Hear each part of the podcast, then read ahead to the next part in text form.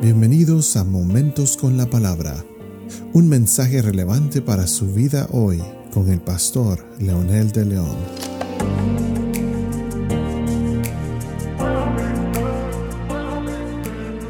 Saludos y bendiciones amigos y amigas, aquí estamos nuevamente con nuestro episodio de hoy, martes. Vamos a continuar con el tema del mensaje cristiano que es verdadero, poderoso, contextual y relevante de nuestra temporada 9 y el episodio número 2.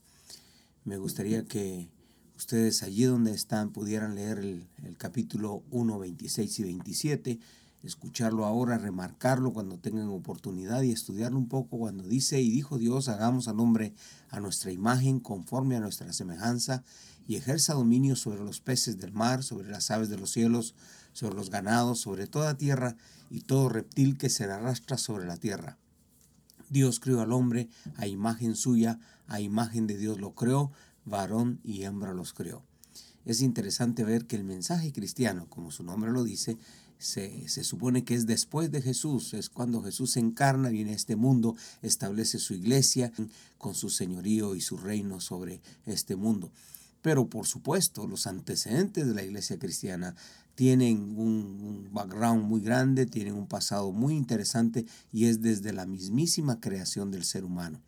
Por esa razón vale la pena retomar estos principios e irnos, remontarnos justamente a la creación de donde viene todo el plan, el diseño y la razón de la encarnación de Cristo. Si notamos en el versículo 27, tres veces dice la palabra creó no es producto de la evolución ni producto de la casualidad. En un artículo de la web, de la web Creer y Ciencia dice, si usted cree que un sapo convirtió un príncipe en un año, eso es evolución. Suena más y más como esas historias que nos leían cuando éramos niños. Se requiere muchísima más fe para creer en la evolución que la que se requiere para creer en la creación. El hombre fue diseñado para gobernar, no para ser gobernado. Fue creado para vivir de adentro hacia afuera, como dice una predicadora. Él sería quien marque las pautas, él sería el creador de las circunstancias, no el que eh, tiene que estar sujeto a las, a las, circunstancias, sino él tenía que crearlas. Y por supuesto, eh, él no, nunca debería ser manipulado por ellas, sino que él era el que gobernaría, el que tendría el control, como dice la escritura. Pero también el resto del pasaje eh, nos muestra que hubo una serpiente en el huerto y esa es la razón precisamente porque tiene la forma de Dios. Ahora, si analizamos un poquitito, vamos a ver que Dios planeó al hombre. El hombre no fue casualidad, como dijimos, el hombre es el centro de la creación, es el centro del universo y eso pues es lo que dice la escritura, nosotros lo creemos, aunque los científicos y otras personas traten de decirnos lo contrario, definitivamente nosotros creemos eso. Dice que eh, eh, el plan fue, Dios dijo, hagamos al hombre. Este es, está en plural, por supuesto, está el Padre, el Hijo y el Espíritu Santo en un diálogo franco y en un diálogo eh, eh, completamente decidido y definido para elaborar lo que ellos estaban pensando ya. Desde el principio, como dice la escritura, cuando Dios hizo la tierra, Él ya tenía en su mente, en su corazón, el realizar al ser humano. El diseño dice a nuestra imagen y semejanza. Esta es una de las expresiones que deberíamos, de que debería realmente tenernos de rodillas ante Dios como el diseñador de nuestras vidas.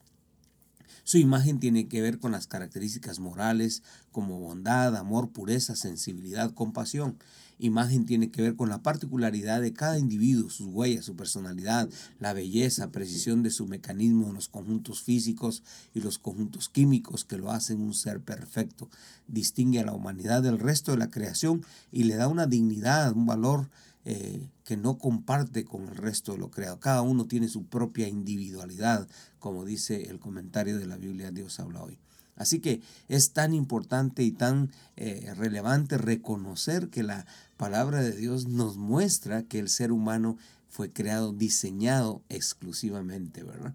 Y luego dice, la imagen tiene que ver con con esa, esas particulares, pero con su libertad, su capacidad de elegir, sus dones, los frutos del Espíritu Santo y esas otras características que lo hacen ser diferente a los animales, que no actúan por instinto, que aprenden eh, este, diferente a, lo rutinario.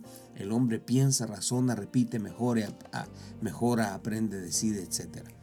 Y hay otras características que él hizo el Señor eh, en, el, hombre, que es, Él es creador, ¿verdad? Lo creó para gobernar, para dirigir, para hacer la corona de la creación, estar arriba y no abajo, como dice la palabra de Dios. Entonces, el hombre puede eh, crear de lo creado, diseñar de lo diseñado, porque Él tiene esas características precisamente que Dios puso en su corazón.